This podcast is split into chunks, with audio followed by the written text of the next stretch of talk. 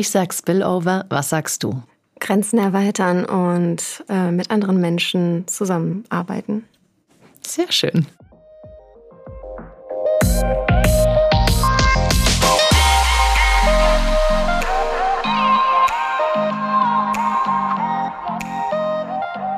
Hallo und herzlich willkommen zu Spillover, dem Podcast der Kultur- und Kreativwirtschaft der Stadt Heidelberg. Ich bin Susanne Weckauf und ich freue mich, dass ihr wieder mit dabei seid. Meine heutige Gästin ist der Beweis, dass auf TikTok mehr stattfinden kann als Tanzchallenges und Lippensynchronisationen. Clara ist Deutschlehrerin in der Erwachsenenbildung. Sie hat einige Jahre in diesem Beruf gearbeitet, aber sie wollte mehr nämlich noch mehr Menschen erreichen, die Deutsch lernen möchten. Und da hat sie kurzerhand einen ganz eigenen TikTok-Kanal gestartet. Auf diesem bringt sie Nutzern und Nutzerinnen die deutsche Sprache bei und verdient damit mittlerweile sogar Geld. Die Motivation, anderen Menschen Deutsch beizubringen, hat allerdings keinen monetären Background, sondern liegt in ihrer eigenen Geschichte. Wie sie zu ihrem neuen Job kam, warum TikTok mehr sein kann als nur Zeitverschwendung und was Clara noch alles vorhat. Das hört ihr in einer neuen Folge Spillover. Aus kreativen Ideen wird Zukunft gemacht. Ich freue mich, dass du heute da bist, Clara Monteano. Richtig. Wir können direkt schon mal anfangen mit dem Deutschunterricht. Es lief doch bis jetzt ganz gut. Sehr gut. Puh. Ähm, beim E-Mail-Schreiben muss ich tatsächlich gestehen, ähm, ich schreibe oft sehr kurze E-Mails, so ein bisschen wie WhatsApp. Und dann dachte ich danach, Mist, jetzt habe ich dir so eine kurze WhatsApp-ähnliche E-Mail geschrieben und jetzt guckst du auf die Grammatik und auf alles, was ich schreibe. Du, im, im Privatleben mache ich das tatsächlich nicht. Ich gucke auf den Inhalt, das andere ist, ist mir dann nicht so wichtig. Sehr gut. Aber war auch alles richtig. Perfekt. Also es kommt schon ein bisschen raus. Ähm, du bist Deutschlehrerin und TikTok-Star. Hm, ja, so habe ich das noch nicht gesagt, aber ja, hört sich gut an. ja. Äh, wie, wie kam es dazu? Also du hast ganz normal ähm, Deutsch auf Lehramt studiert und auch in dem Beruf gearbeitet? Nee, ich habe nicht Deutsch auf Lehramt studiert. Ich habe ähm, Germanistik, Anglistik und Italienisch äh, auf Magister studiert und ähm, habe dann meinen Magisterabschluss gemacht und ja, bin dann halt eigentlich eher so im Content-Bereich gewesen, habe halt ähm, Texte geschrieben für verschiedene ähm, Unternehmen und habe dann halt aber irgendwann gedacht, so der Bürojob ist für mich ein bisschen langweilig. Ich brauche da so ein bisschen mehr Herausforderungen und bin dann halt irgendwie dazu gekommen, dass ich gerne unterrichten würde, vor allen Dingen im Erwachsenenbildungsbereich mhm. tätig sein würde. Und ähm, ja, dann habe ich gedacht, machst du doch einfach mal Deutsch als Fremdsprache und guckst mal, wo du dann landest. und äh, habe das dann kurzerhand auch gemacht und bin dann eben als Deutschlehrerin für Deutsch als Fremdsprache tätig äh, geworden oder gewesen und habe dann in verschiedenen Schulen unterrichtet, in verschiedenen Städten, habe da meine Erfahrungen gesammelt, habe die unterschiedlichsten Menschen unterrichtet und ja, dann habe ich ab einem gewissen Zeitpunkt, nach mehreren Jahren, wo ich die Erfahrungen gesammelt habe, gedacht, ich würde gerne noch mehr Menschen erreichen. Ich würde wirklich gerne noch so ein bisschen schauen, dass ich Leute sogar erreiche, die noch in ihrer Heimat vielleicht sind und nach Deutschland kommen möchten, weil ich habe ja selbst einen Migrationshintergrund. Also ich bin ja selber äh, von Rumänien nach Deutschland ausgewandert mit meiner Familie. Und ich hatte damals das Gefühl oder ich habe damals festgestellt, wie wichtig es ist, einfach diese Sprache zu kennen, denn wir kannten sie nicht. Also wir waren hier und konnten kein Deutsch. Und das wie alt hat, warst du da? Ich war sechs Jahre alt. Wahnsinn. Ja. Und das war natürlich schon ein bisschen schwieriger, da so mit den Menschen in Kontakt zu kommen, ähm, Arbeit zu finden. Also all diese und auch all diese alltäglichen Sachen, die waren einfach schwierig, wenn man eine Sprache nicht kennt. Und ich wollte den Leuten quasi mit meiner Arbeit ähm, auf Instagram und auf TikTok gerne schon vorab helfen und äh, ja, dass sie sich einfach hier besser zurechtfinden, wenn sie denn hierher kommen möchten. Genau.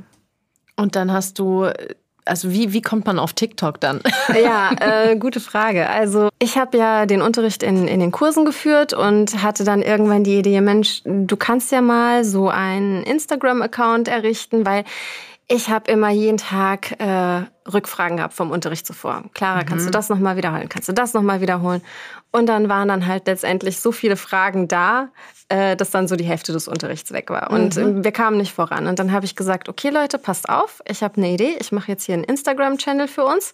Ich lade alles, was wir im Unterricht am Vortag gemacht haben, hoch. Mhm. In so im Format von kleinen Posts, so mhm. Post-its. Okay. Ne? Mhm. Äh, und da steht die grammatische Erklärung. Das könnt ihr euch nochmal angucken. Ihr macht eure Hausaufgaben dazu. Und wenn ihr dann noch Fragen habt, dann können wir die im Unterricht klären.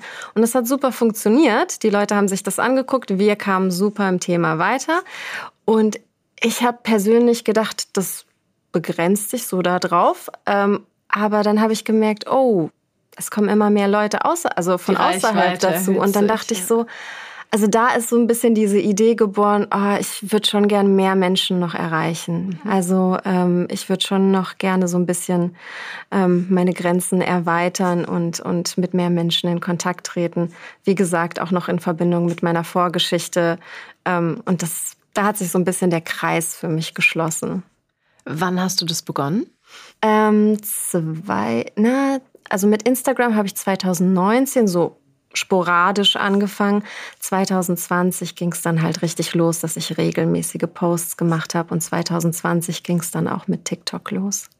Wie bist du auf TikTok gekommen? Also ich meine, man könnte jetzt sagen, vorher hattest du deine Posts und mhm. Grammatik und dann startest du mit TikTok, was man ja wirklich vielleicht aus irgendwelchen ähm, lustigen Videos vielleicht mhm. erkennt oder Kochvideos oder Make-up-Videos, was auch immer. Mhm. Ja, es war halt ein neues Medium und ich habe es halt überall gesehen. Irgendwie mhm. war das in aller Munde und ich dachte mir so, komm, schaust es dir einfach mal an. Ähm, ich hatte damals schon so ein bisschen das Gefühl, okay, wenn ich jetzt auf YouTube gehe und wenn ich jetzt auf Instagram gehe, ist mir natürlich bewusst, dass das Wachstum nicht so schnell voranschreiten wird. Und immer wenn neue Medien da sind, sollte man vielleicht auch mal da reinschauen, weil da ist Potenzial einfach da. Und ähm, dann habe ich mir halt TikTok angeschaut und lustigerweise war eins der ersten TikToks, die ich gesehen habe, ein junger Mann aus Japan, der Japanisch beigebracht hat. Und ich dachte Ach. so, nee, das ist ja, das ist ja ein Zufall. Das habe ich so ein bisschen als Wink mit dem Zaunfall mhm. gesehen und habe dann mein erstes TikTok-Video gedreht, was mit einer furchtbaren Kamera, furchtbare Qualität, ich weiß gar nicht, also heute würde ich mich nicht trauen, das Video hochzuladen, aber ich habe gedacht, komm, wenn es keiner sieht, dann sieht es keiner. dann ist es halt so, dann ist es egal. Mhm. Und ähm, ja, es kam dann irgendwie ganz gut an, weil es ein Thema war, was die Leute wahrscheinlich doch schon beschäftigt hat im mhm. Alltag.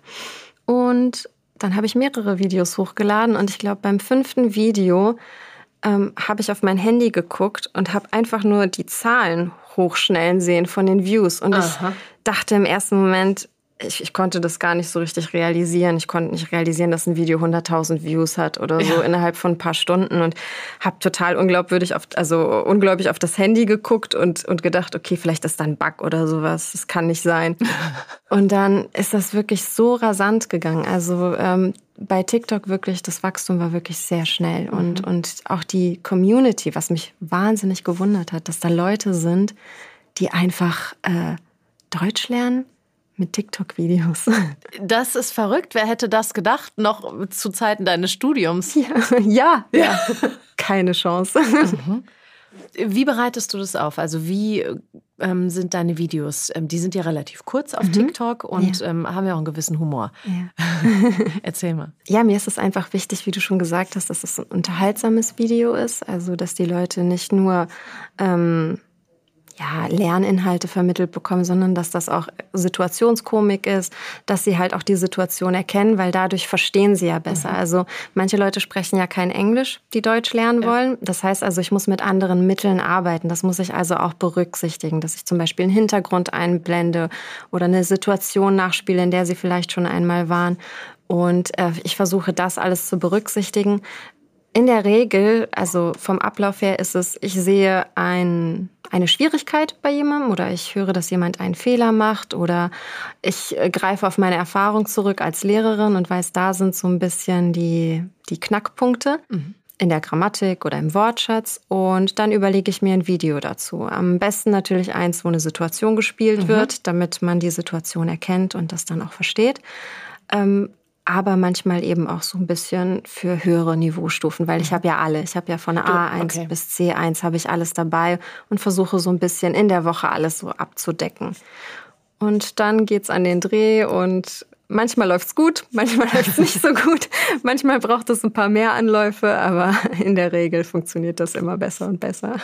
Und machst du das komplett? Also ist es TikTok und online? Ich mache TikTok, genau, und Instagram. Ich habe auch noch einen YouTube-Channel und ich habe auch noch Online-Kurse, mhm. die ich auf meiner Webseite anbiete für verschiedene Niveaustufen. Von ähm, auch von A1 bis C? Im Moment habe ich nur A1 bis B1 und der B2-Kurs, der wird jetzt bald released. Ah, okay. Ein ja. neues Baby quasi. Ein neues Baby, ja. Es ist immer, immer jedes Mal aufregend, wenn ein neuer Kurs veröffentlicht wird. Wie bist du ähm, daran gegangen? Wie du gesagt hast, du hast einfach mal ein Video hochgeladen, heute würdest du es nicht mehr tun. Ähm, Kamera, Ton, Bild, hast du es im Wohnzimmer oder im Badezimmer aufgenommen? Ich habe das so richtig stümperhaft, sage ich jetzt mal. Äh, ich habe das wirklich mit meinem alten Handy aufgenommen im Wohnzimmer vor einer weißen Wand. Und ich hatte, ich hatte ja gar, also wirklich gar kein Equipment da. Das war wirklich einfach nur, komm, test es mal aus. Es mhm. kann ja nichts, kann ja nichts passieren. Und äh, ja, so, so war das. Also wirklich, da war nichts da. Also ich hatte wirklich nichts da außer, außer meinem Handy und eine Idee. Und heute machst du sogar die Einblendungen und machst du das alles selbst? Ja, ja, ich mache den Schnitt selber. Ähm, ich hatte oder ich habe jetzt noch eine Aushilfe, die äh, mir unter die Arme greift und, und die mich da auf jeden Fall unterstützt, weil es doch sehr, sehr viel mhm. geworden ist. Ähm, aber äh, die meiste Zeit schneide ich die Sachen dann selber, ja, genau. Wahnsinn. Ja. Also so ein richtiges One-Woman-Unternehmen. Ja, momentan noch. Ich hoffe, dass es größer wird. Ich hoffe, dass noch mehr Leute da sind und, und mich supporten können und, und das Projekt unterstützen können. Aber im Moment ist es noch so, ja. ja. Hättest du gedacht, dass sich ähm, Deutschunterricht, oh, das klingt jetzt ein bisschen ähm, blöd vielleicht, ähm, wenn ich sage, es ist eigentlich nicht so kreativ. also ich hoffe, ich greife damit jetzt niemand an, aber es ist ja ähm, doch nochmal eine andere Kreativität zu sagen, ich überlege mir eine konkrete Situation, ich packe das in ein Video, ich mache das Video selbst, ich nehme das auf, ich mache den Hintergrund oder die Bauchbinden selbst. Hättest du gedacht, dass man das machen kann mit Deutschunterricht? Wenn ich jetzt an meinen Unterricht zurückdenke, ja, ich habe diese Verbindung damals nicht gesehen, aber äh, wenn man Lehrer ist, ist man irgendwie auch Entertainer. Man kommt in die Klasse. Man muss ja sowieso schon so ein Fach wie deutsche Grammatik unterrichten. Und das ist ja dann auch, ne, die Leute sind ja jetzt nicht super motiviert. Das ist ja jetzt nicht so, als ob sie auf eine Party gehen würden. Und da musste ich mir natürlich schon überlegen, dass ich die Leute vier Stunden irgendwie bei Laune halte und mhm. dass ich dann natürlich nicht nur Grammatikformeln an die Tafel schreibe. Das war dann irgendwann für mich auch klar. Und vor allen Dingen, wenn es um Vokabelerklärungen geht, da konnte ich dann schauspielern. Da musste mhm. ich dann halt zeigen, Händen und Füßen. Im Deutschunterricht, ich weiß nicht, also viele wissen es nicht, aber im Deutschunterricht ist es tatsächlich so, wenn man Deutsch als Fremdsprache unterrichtet, darf man nicht auf Englisch zurückgreifen. Mhm. Das heißt, ich kann mich jetzt nicht hinstellen und sagen, okay, a table ist ein Tisch auf Deutsch, ja. ne? weil eben sehr viele Leute doch kein Englisch sprechen können und die würden sich dann ausgeschlossen fühlen und für die würde das auch gar mhm. keinen Mehrwert bringen. Mhm. Das heißt also, man muss dann wirklich vollen Körpereinsatz zeigen und äh, ja, sich dann halt schon wie ein Entertainer aufführen und das hat dann wiederum ganz gut gepasst, weil mhm. ich hatte dann schon irgendwie so ein bisschen diese Connection dann dazu. Also es ist nicht nur was für Youngsters, was du machst. Nee, definitiv nicht. Nein, also auf gar keinen Fall. Und ich, ich sehe das ja auch auf TikTok. Ähm, die, es sind ja nicht nur junge Leute da, mhm. also es sind ja wirklich auch viele, die auch einen wichtigen Inhalt zu vermitteln haben. Also es muss ja nicht nur auf Deutsch bezogen sein. Es, es kann Mathematik, es kann Psychologie. Also da gibt es ja wirklich vielfältig Möglichkeiten, sein Wissen zu vermitteln. Und das finde ich wirklich toll an TikTok. Also das muss ich sagen, dass das halt so ein, ähm, ja, es ist ein Mehrwert stiften zum mhm. Teil. Du kannst dir dann sehen, ähm, so alterstechnisch, mhm. wer dein Zielpublikum mhm. ist. Von was bis was, äh, von welchem Alter bis zu welchem Alter ist das denn? Es ist sehr bunt gemischt bei mir. Also ich habe von 16-Jährigen bis 55-Jährigen mhm. alles dabei. Ähm, die meisten sind zwischen 24 und 34 mhm. in dem Alter. Aber ansonsten ist das bunt gemischt. Und dann hast du gesagt, hast du ähm, die Kurse ja auch, die du auf deiner Plattform anbietest. Mhm. Das heißt, arbeitest du, ähm, holst du die Leute quasi mit TikTok, fütterst du die an und dann äh, gibt es die Kurse? Oder? Es sind für mich zwei unterschiedliche Medien. Also bei TikTok und Instagram biete ich den Leuten kostenlosen Inhalt an, damit sie mhm. einfach jeden Tag ihre eine Minute Deutsch haben und äh, ein Erfolgserlebnis haben. Mhm. Also die, die Leute brauchen das auch beim Deutschlernen, weil Deutsch ist wirklich, wenn man, je weiter man fortschreitet, desto frustrierter kann man werden. und wenn man denkt, wenn man denkt so, wow, ich habe ein tolles Level erreicht und dann kommt dann noch mal eine Grammatik oder noch mal eine Ausnahme rein und dann denken die Leute, ach, verdammt, ich, ich schmeiß das, also ich werf das Handtuch. Und ähm, das ist wirklich so ein bisschen so mein Motivationschannel, mhm. dieser unterhaltsame Channel. Und für Leute natürlich, die sagen, hey, ich möchte wirklich intensiver Deutsch lernen, ich möchte mich reinhängen, ich möchte wirklich alles verstehen, ich möchte ins Detail gehen mhm. und ich brauche das für meinen Job, für mhm. meine Arbeit, ähm, dass ich interagieren kann mit den Menschen, ähm, dass ich hier ankomme in Deutschland wenn es jemand wirklich ernst meint und, und die Arbeit da reinstecken möchte, für den sind dann halt diese Kurse gedacht. Ja. Wie können wir uns das vorstellen auf deiner Plattform? Du hast je nach ähm, Niveaustufe dann einen kompletten Kurs. Mhm, richtig, richtig. Also ich habe für, also A1 ist der Anfängerkurs, A2 fortgeschrittene Anfänger, B1, B2, C1 und dann geht das halt so weiter. Und diese Kurse sind Videokurse, also das heißt, ich habe in jedem Kurs ungefähr 100 Videos und Audios, mhm. ähm, wo man halt verschiedene Fertigkeiten trainieren kann. Ich habe Arbeitsblätter hinter jedem Video hinterlegt, dass die Leute das, was sie gerade im Video gelernt haben, auch anwenden können. Ich habe Quizübungen, dass das so ein bisschen interaktiver und lustiger wird, dass mhm. es nicht immer ganz so monoton ist. Ähm, ich habe Dialoge, Alltagsdialoge eingebunden, weil es ist doch oft so, dass die Menschen im Alltag Schwierigkeiten haben, in bestimmten Situationen die Worte zu mhm. finden. Mhm. Und in diesen Videos gebe ich ihnen einfach die Redemittel dazu, mhm. damit sie sich nicht so verloren fühlen. Ich habe Aussprachevideos ähm, und es ist einfach ein bunt, also es ist es werden alle Fertigkeiten abgedeckt. Und in einigen Kursen biete ich sogar an, dass ich monatlich eine Sitzung mit den Leuten, ein Webinar habe, mhm. dass sie mhm. mir auch persönlich ihre Fragen stellen können, dass ich ihnen helfen kann und dass sie sich nicht ganz alleine in diesem Lernprozess fühlen, mhm. weil das ist oft so ein bisschen die Schwierigkeit dabei, motiviert zu bleiben.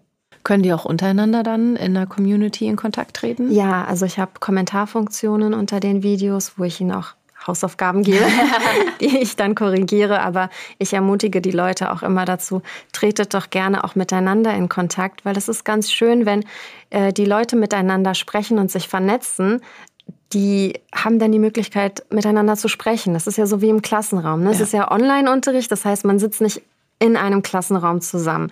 Aber wenn Sie sich durch die Kommentare vernetzen, können Sie vielleicht sogar Nummern austauschen mhm. und sagen, komm, wir machen ein Tandem, wir unterhalten genau. uns und ich bin auf Niveau B2, aber du bist auf A2, vielleicht kann ich dir helfen und, und so weiter und so fort. Also das ist immer eine, eine schöne Möglichkeit und, und ich hoffe immer, dass die Leute das nutzen.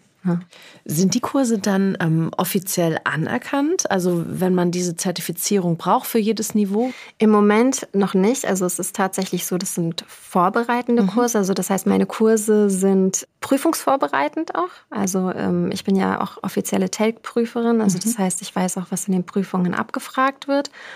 Und in diesen Kursen werden die Leute auch auf diese Prüfungen vorbereitet. Also da gibt es auch Modelltests, mhm. da gibt es auch alles Mögliche. Also es ist ein wirklich großes Paket für sie. Ähm, offiziell anerkannt sind sie noch nicht, aber ich arbeite daran, dass mhm. sie halt vom Bundesamt für Migration und Flüchtlinge auch unterstützt werden finanziell. Also das heißt, dass wenn jemand einen Kurs bei mir machen möchte, dass er in Zukunft auch die Möglichkeit hat, dass er finanziert wird. Mhm. Was brauchst du dafür, dass die anerkannt sind? Was fehlt da? Da bin ich momentan noch äh, in der Recherchephase und am Arbeiten. Im Moment waren jetzt noch nicht so viele Kriterien vorhanden. Ähm, aber ich denke mal, das ändert sich jetzt auch mit der Zeit, dadurch, dass E-Learning und Online-Lernen so ein großes Thema wird.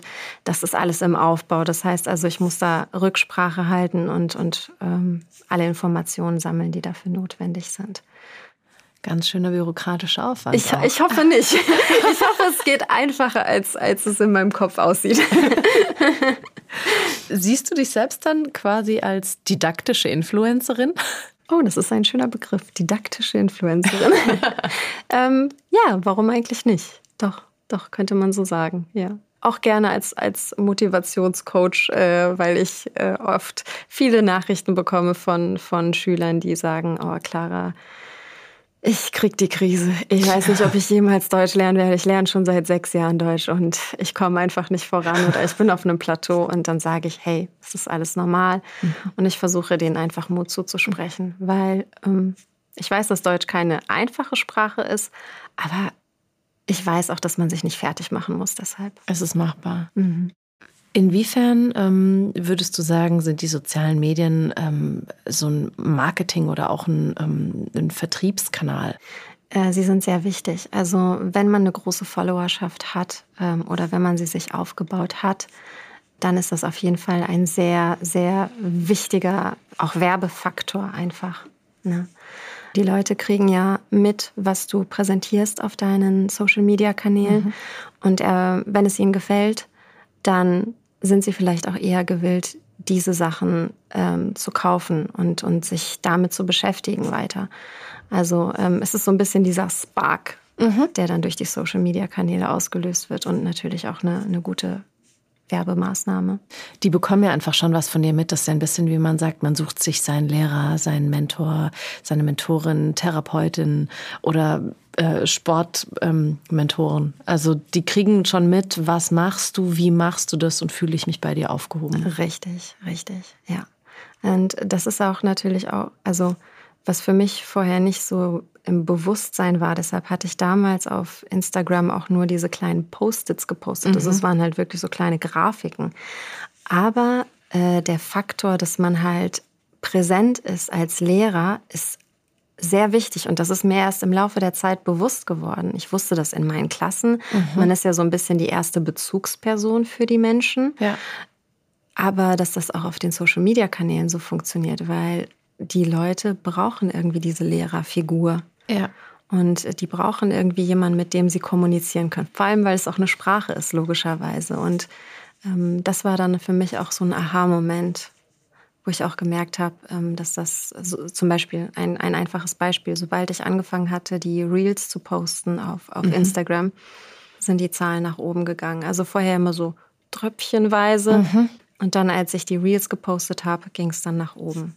Also würdest du sagen, es ist für die sozialen Medien ähm, vielleicht sogar unerlässlich, dass es eine Identifikationsfigur gibt? Ich weiß nicht, ob es für alle Bereiche gilt oder gültig ist. Für meinen Bereich definitiv. Für Lifestyle-Influencer natürlich auch. Mhm.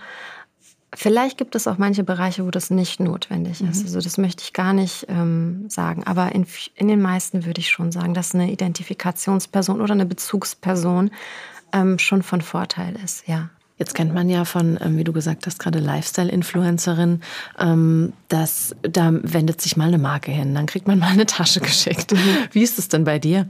Oh, äh, schön wär's. Ja, die Taschen haben ja vielleicht nicht so viel mit Deutsch zu tun. Ja, also natürlich, es kommen Unternehmen auf mich zu, die ähm, im Sprachbereich tätig sind. Das ist ja dann mhm. so das die nächste wahrscheinliche mhm. Äh, Sache, die passieren kann. Ähm, und wenn ich mir diese Unternehmen angeschaut habe, und für mich ist das ja auch noch so, ich repräsentiere ja auch, mm, also ich zeige ja mein Gesicht vor der ja. Kamera, ich repräsentiere ja auch eine gewisse Qualität und ich möchte, dass die Leute mir weiterhin vertrauen.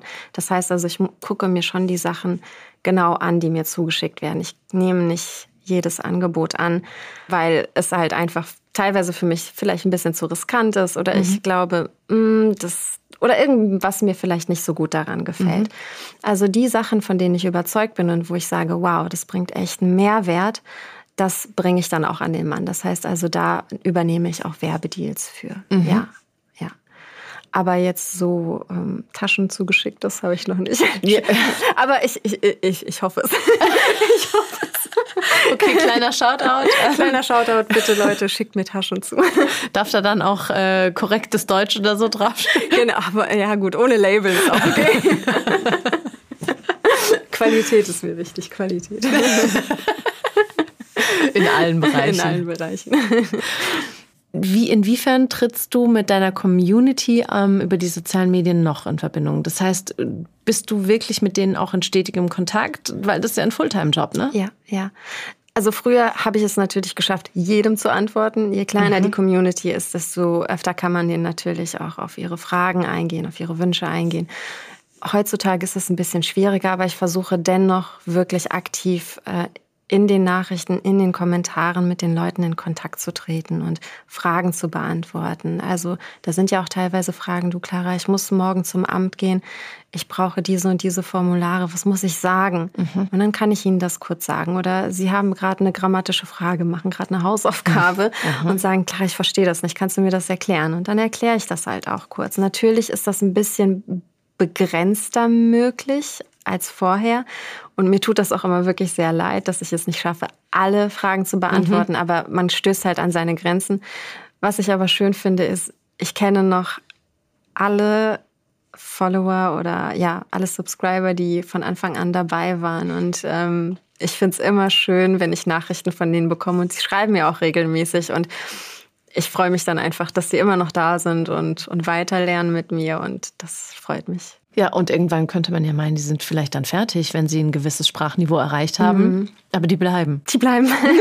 die bleiben. Und ich habe auch tatsächlich Leute, ähm, die sagen, du Clara, ich bin schon seit elf Jahren in Deutschland, ich habe das C1-Niveau erreicht, aber ich lerne irgendwie mit dir immer noch was dazu. Und das ist so, also das ist für mich so ein großes Kompliment, dass ich denke, dass jemand, der auf dem Sprachniveau mhm. schon ist, und teilweise sind die ja schon über C1-Niveau, dass sie trotzdem diese Inhalte noch interessant und unterhaltsam finden, dann denke ich immer so, oh, ja, dann kannst du doch noch weitermachen. ja, vor allen Dingen denke ich selbst als Muttersprachlerin, mhm. ähm, es gibt doch hier und da immer mal wieder was, ähm, wo man sich fragt, oh, wie genau war das jetzt nochmal und wie ist es korrekt, grammatikalisch korrekt, nur mhm. weil ich das jetzt in meiner Alltagssprache so benutze? Ja, ich hatte tatsächlich auch schon Muttersprachler, die mir geschrieben haben und gesagt haben, oh krass, jetzt verstehe ich das. Jetzt verstehe ich den Sinn dahinter. Ich habe äh, oft ist es natürlich so, dass sie vielleicht Partner haben, die aus dem Ausland kommen mhm. oder Arbeitskollegen, die aus dem Ausland kommen und die stellen natürlich die Frage, stellen dann die Frage, warum brauchen wir hier den Dativ und warum den Akkusativ? Und dann gucken die Muttersprachler, es ist halt einfach so. es ist halt so. Das ist äh, Fragen nach wem oder was oder wen oder was. Und damit können natürlich Menschen, die Deutsch lernen, mhm. gerade erst nicht viel anfangen, wen oder was oder wem oder was. Und die brauchen dann halt eine andere Erklärung. Und dann sagen die, ach super, dann kann ich das mal meiner Kollegin erklären. Äh, würdest du sagen, das ist mit so das Schwierigste? Ich meine, da gab es ja vor Jahren schon das Buch, der Dativ ist dem Genitiv sein Tod. Mhm, ja, ja. Ist das so? Sind diese Fälle die schwierigsten? Also es kommt immer darauf an, so das Schwierigste ist für die Leute, sich tatsächlich die Artikel zu merken. Es ist jetzt kein, kein Hexenwerk, dass man ein, die Artikel lernt. Mhm. Aber das Problem ist, dass sie halt einfach die Artikel zuordnen können. Ja. Es ist halt nicht immer logisch. Ja. Ne? Und die deutsche Sprache ist ja so ein bisschen wie so ein Dominospiel. Ne? Mhm. Wenn ich jetzt den Artikel von einer Sache nicht kenne und dann einen Satz daraus bilde und einen Kasus brauche, dann mache ich den Kasus falsch. Und wenn der Kasus falsch ist und so weiter und so mhm. fort. Also das, das baut alles aufeinander auf und das ist die größte Schwierigkeit tatsächlich, dass alles irgendwie verbunden ist und dass sie alles wissen müssen und mhm. dass sie mhm. alles verstehen müssen. Also man kann sich da jetzt nicht einfach irgendwie eine Sache rauspicken und sagen, das ist nicht so wichtig, das ist ein ja. Artikel. Ich sage einfach ein D oder sowas. und ich lasse ihn weg. Ich lasse einfach die Endung weg. genau. Mhm. Mhm. Wie verdienst du dein Geld? Ich verdiene das mit meinen Online-Kursen, also die ich online verkaufe, mhm. durch Werbepartner, mhm. äh, die auf mich zukommen. Ähm, momentan gebe ich auch noch Online-Unterricht, also so, so Zoom-Kurse, mhm. aber sehr wenig. Das mache ich einfach, weil ich die Leute mag und äh, weil die schon so lange bei mir sind und ähm, ich die halt einfach weiter unterstützen möchte. Genau. Weil du ja auch sagtest, du bist, du machst das alles alleine. Du hast jetzt eine Person, die dich mal mit den Videos unterstützt, mhm. aber gerade auch das Recherchieren, alles betreuen. Wie viele Stunden die Woche arbeitest du? Oh Gott, ich, ich, ich habe tatsächlich noch nicht gezählt, aber ich weiß, dass ich ungefähr von neun bis neun täglich arbeite und auch an den Wochenenden halt arbeiten muss, mhm. einfach weil Social Media nicht schläft. Also das mhm. heißt, gerade an den Wochenenden sind die Leute besonders aktiv. Das heißt, man kann da, wenn man ein Video postet, noch mal mehr Leute erreichen. Ähm, genau. Auch wenn man im Urlaub ist, dann macht man das halt auch. Deutschunterricht am Strand? Richtig.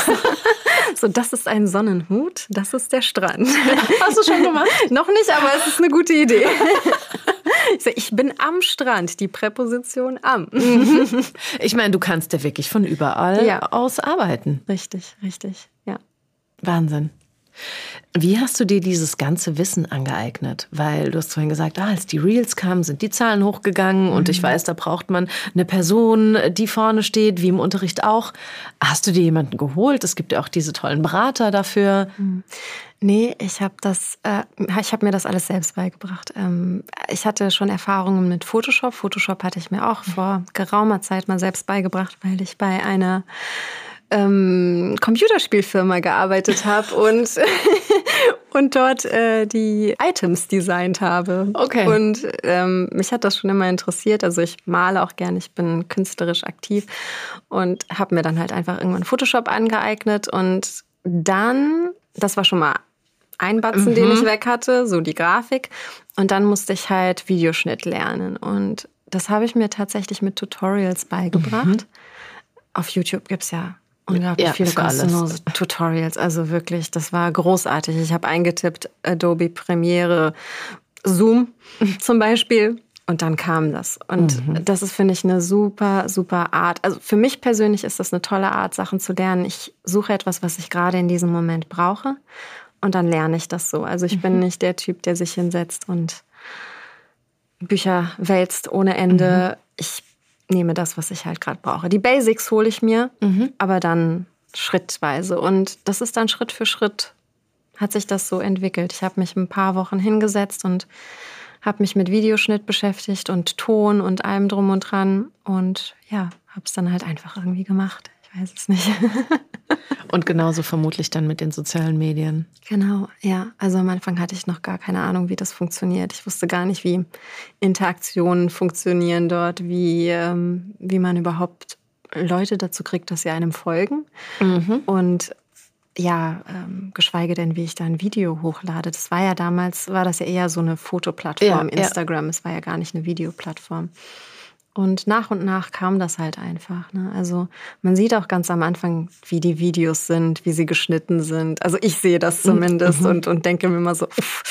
aber es gehört halt einfach dazu. Das ist ein Lernprozess und ich finde das auch immer ganz schön, weil ich das dann auch meinen, also den Leuten sagen kann. Mhm. Ich meine, guck mal Leute, ich habe auch etwas Neues gelernt.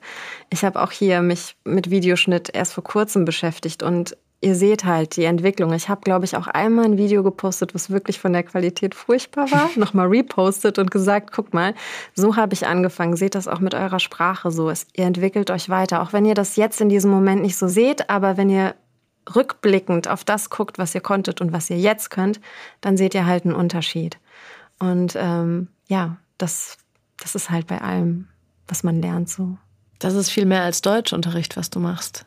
Ja. da ist so viel, die Motivation zu beachten. Also es ist wirklich ein Komplettpaket.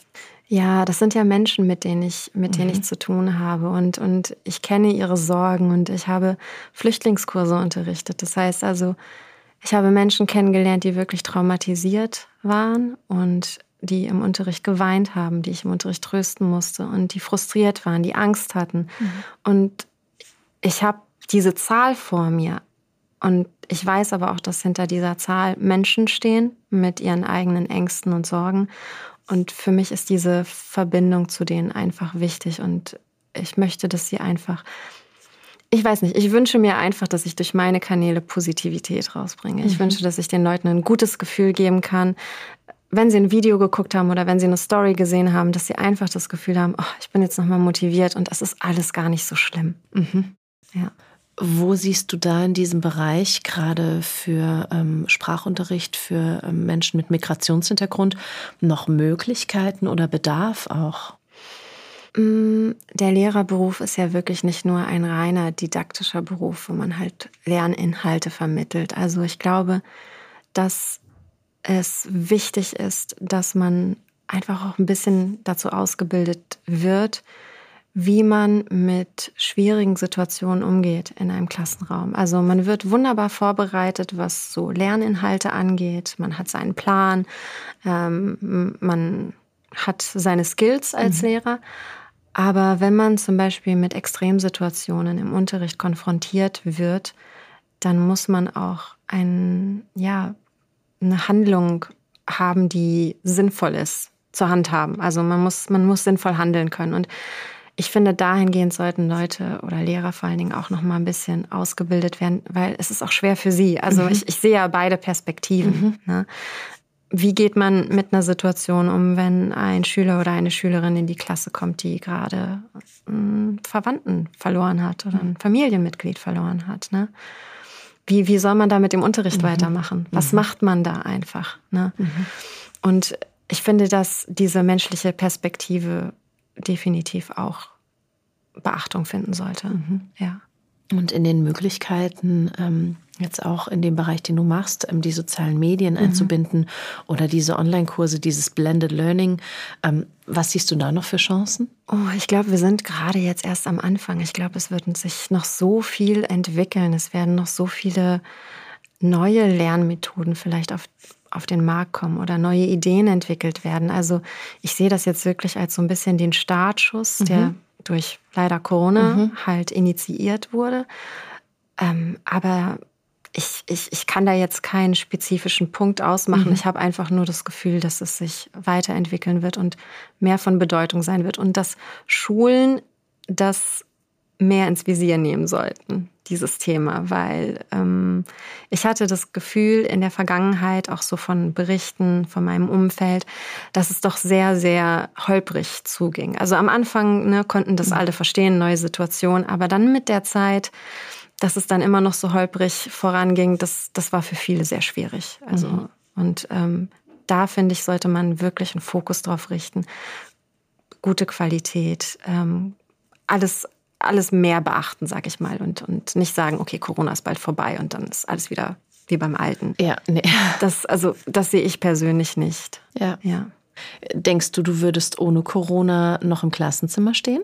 Ich habe den Entschluss vor Corona gefasst. Also das war noch vor Corona, dass ich den Entschluss gefasst habe. Und dieser fiel mir auch nicht leicht, weil ich den Kontakt zu Menschen mag. Mhm. Aber ich habe einfach das Gefühl gehabt, ich bin an meine Grenzen gestoßen im Sinne von, ich kann hier nicht mehr so viel ausmachen. Ich kann nicht, ich habe nicht mehr so einen Wirkungseinfluss hier und ähm, er ist halt begrenzt. Und da hatte ich schon den Entschluss gefasst, dass ich ähm, ja gerne rausgehen möchte in die Welt mhm. und mehr Menschen erreichen möchte. Und das war tatsächlich ein paar Monate vor Corona. Und dann und dann hat es gepasst tatsächlich. Und dann hat es, ja, also äh, es ist halt leider, ne, leider oder zum Glück, mhm. es ist mhm. immer, kommt auf die Perspektive an, aber es hat dann gepasst und für viele Leute war das auch wirklich eine Erleichterung, weil die gesagt haben, oh mein Gott, die Kurse haben alle aufgehört, ich weiß nicht, was ich machen ja. muss, ich äh, machen soll, ich muss bald einen Job finden und ich, ich will weiterlernen. Und da, die Leute waren so motiviert, so motiviert, dass sie sich selbstständig auf die Suche nach Alternativen gemacht haben und dann halt zufällig eben auf mich gestoßen sind und auch auf andere Leute, die das gleiche Thema auf den sozialen Netzwerken verbreiten. Es war ja auch ein Halt. Also mhm. irgendwas zu haben, was ich machen kann in der Zeit, wenn ich vielleicht gar nichts habe, wenn ich zu Hause sitze Richtig. in einem Lockdown. Richtig. Und auch einfach dieser Austausch, ähm, mhm. der für die Leute wichtig war. Und das, ja. Gab es den Punkt, an dem du irgendwann gedacht hast, ähm, oh, ich schmeiß hin? Den Punkt gab es noch nicht, aber es gab schon, es gab schon mehrere Nervenzusammenbrüche. Vor allen Dingen, wenn es um die Technik geht. Ähm, also ich habe, ich muss sagen, ich habe in sehr, sehr vielen Sachen sehr viel Geduld. Also man kann mir, wenn man, wenn mir Schüler eine Frage stellen, auch wenn sie sie mir zum zehnten Mal stellen, ich beantworte sie immer noch. Das ist vollkommen in Ordnung für mich. Ich bin nicht nervös, ich bin nicht ungeduldig, ich bin nicht sauer. Aber wenn es ums, ums Technische geht, dann, ähm, ja, dann reißt bei mir der Geduldsfaden. Und das, ist, das sind immer so, so, so Situationen, wo ich denke, so, ach, diesen Computer würde ich gerne aus dem Fenster schmeißen. so, man schneidet ein Video, das 17 Minuten geht und man schneidet an diesem Video, ich weiß es nicht, vier Stunden lang. Und dann entscheidet dein Programm, dass es abstürzen ja, muss. Oh Gott. Und dann sitzt man da und, und, und es laufen einem Tränen die Wange herunter. Und man denkt sich nur, warum? Ich kenne das. Das ja. ist schlimm. Ja. ja. Ja, also ich bin jetzt äh, total paranoid. Ich mache ungefähr alle zwei Sekunden ja. speichere ich meine Sachen, weil mir das schon, ich glaube, drei oder viermal passiert ist und mhm. das auch in Situationen, wo Zeitdruck da war. Und in solchen Momenten denke ich mir, das muss nicht sein. Nee, mir ist das auch schon mal passiert mit ähm, Videoschnitt und einmal mit einer Seminararbeit. Kurz vor Schluss und dann äh, geht sie nochmal zurück und dir fehlen zehn Seiten. Albtraum. Oh, wirklich, aber ich habe auch geweint. Albtraum, Es ja. ist einfach schlimm. Es ist diese Verzweiflung. Ja, ja, ja. Also ich, ich weiß auch nicht, ich kann ja nicht in der Wohnung schreien, sonst denken ja alle Leute, ich bin verrückt. Also weine ich leise in mein Kissen hinein. Ähm, unterstützt deine Familie das? Bei Schreien Weinen. Ich meinte jetzt eher deinen Job. Ja, ja. Also ich muss wirklich sagen, ich habe ähm, eine, eine Familie und einen Freundeskreis, der super unterstützend war. Also ähm, ich habe am Anfang gedacht, dass die sich lustig machen darüber. Also nicht meine Familie, aber manche Freunde. Ich dachte, dass die sagen würden, "Hm, Clara, na, bist du jetzt zur Influencerin geworden Ja. oder was? Und das war gar nicht der Fall. Also sie fanden das alle super, was ich mache und, und haben auch gesagt, total krass, ähm, dass da so viele Leute sind, die das auch brauchen Ja. und die das auch suchen und unterstützen mich wirklich uneingeschränkt. Also das macht es einfacher. Wäre vermutlich anders auch nicht möglich, weil bei dem Invest, den du betreibst, so viele Stunden am Tag und alles Learning by Doing, ohne zu Ja. sagen, ich lagere aus, ich lasse jemand meine Videos schneiden, ich lasse meine Posts von irgendjemandem herstellen. Ja, also da ist auf jeden Fall noch ein bisschen Optimierungsbedarf, das stimmt. Mm, Aber ja, wenn es die Unterstützung nicht geben würde, wäre das natürlich nicht machbar. Nein. Ja, je mehr du wächst, hast du dann auch die Möglichkeit, jemanden Richtig. dazu zu holen. Richtig, richtig, das ist der Plan. Ich wollte gerade fragen, wäre das so ein bisschen in die Glaskugel gespickt? Ja, also ich, ich würde es mir tatsächlich wünschen, dass das noch weiter wächst. Ähm, ich habe auch noch ein paar Ideen, die ich aber noch so, die in der Entwicklung sind für mich. Ähm, aber natürlich über kurz oder lang wäre es schöner, wenn es ein bisschen größer wird und auch wenn andere Leute mit an Bord kommen und man zusammen daran arbeitet. Ja. Es ist zwar sehr offensichtlich, worin dein Spillover-Effekt liegt, ähm, aber würdest du es mit deinen eigenen Worten nochmal beschreiben, wo du den Spillover-Effekt in deinem eigenen Wirken und Arbeiten siehst? Ja, also natürlich von der Lehrerin dann zur Influencerin und auch ein bisschen zum Motivationstrainer. Und äh, ja, das ist definitiv dieser Spillover-Effekt in diesem Bereich bei mir. Ja. Siehst du selbst die Möglichkeit, vielleicht auch noch in eine andere Branche zu spillovern, zu sagen, ich mache das vielleicht für ähm, Business Deutsch oder ähm, wirklich sehr spezifisch, vielleicht für eine Ausbildung, vielleicht im medizinischen Bereich? Definitiv, ja. Also das sind ja, ich sage jetzt mal die Pain Points. Äh, Das sind so ein bisschen die Schmerzpunkte, wenn es um eine berufliche Laufbahn hier in Deutschland geht, dass die Leute dafür ausgebildet und spezialisiert sind, auch sprachlich, weil es natürlich viele Vorteile für sie mitbringt, wenn sie Deutsch sprechen können. Also sie können auch ähm, äh, Promotions, jetzt fällt mir selber das deutsche Wort nicht mehr ein, äh, Beförderungen, meine Güte. Wie war das mit dem. Englischen? Im Englischen darfst du es nicht erklären. Nee, ich darf es nicht im Englischen erklären. Nee, ähm, wenn es auch um Beförderungen geht oder auch wenn sie einfach mal den Job wechseln möchten und, und ein höheres Gehalt haben möchten. Also das ist auf jeden Fall ein ganz, ganz großer Faktor, ähm, der bei mir im Hinterkopf ist und, und wo ich definitiv auch in Zukunft mehr dran arbeiten werde, ja. Genau. Sehr schön. Siehst du dich mehr als Unternehmerin oder mehr als Lehrerin? Uff. Ich würde sagen, ich, ich bin genau in der Mitte.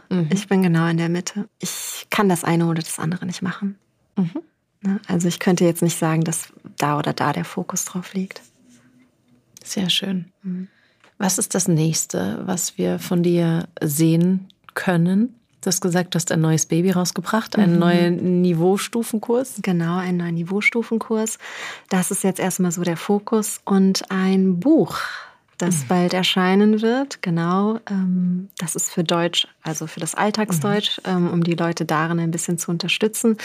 Und darin geht es vor allen Dingen darum, dass ähm, die Leute Redemittel bekommen, was sie in bestimmten Alltagssituationen sagen. Bei der Werkstatt, beim Friseur, am, auf dem Arbeitsamt zum Beispiel. Also so wirklich alltägliche Situationen, wo sie einfach kommunizieren müssen auf Deutsch, weil es teilweise nicht anders möglich ist. Und äh, ja, da habe ich ein Buch rausgebracht, wie ich sie dabei unterstütze. Sehr schön. Das packen wir auf jeden Fall auch in die Show Notes.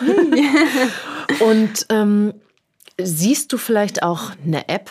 So für den Alltag. Man hat das doch alles ein bisschen schneller. Eventuell, ich weiß nicht, ob das möglich wäre, ein Franchise oder Also eine App ist definitiv auch in nächster Zukunft mhm. geplant, ja. Genau. Das ist dann natürlich nochmal eine Sache, die ein bisschen arbeitsaufwendiger ist. Es muss ja alles auch funktionieren. Mhm. Also da sind so ein bisschen die technischen Sachen im Hintergrund. Aber das ist definitiv eine Sache, ne? so German to go. Jetzt hast du vorhin gesagt, ähm, dass ja eine bestimmte Lehrperson, also du als Lehrerin, ähm, wichtig ist. Hast du dir so ein einen alten Ego quasi gewählt? Oder inwiefern, inwiefern bist das du? Inwiefern ist das vielleicht auch ein bisschen Rolle? Das bin schon ich vor der Kamera. Mhm. Natürlich, wenn ich jetzt speziell in Rollen schlüpfe, dann versuche ich mich hineinzuversetzen. Ich, ich bin ja keine Schauspielerin und ich weiß auch nicht, ob ich das besonders gut mache, aber es ist für den Zweck reicht es auf jeden Fall.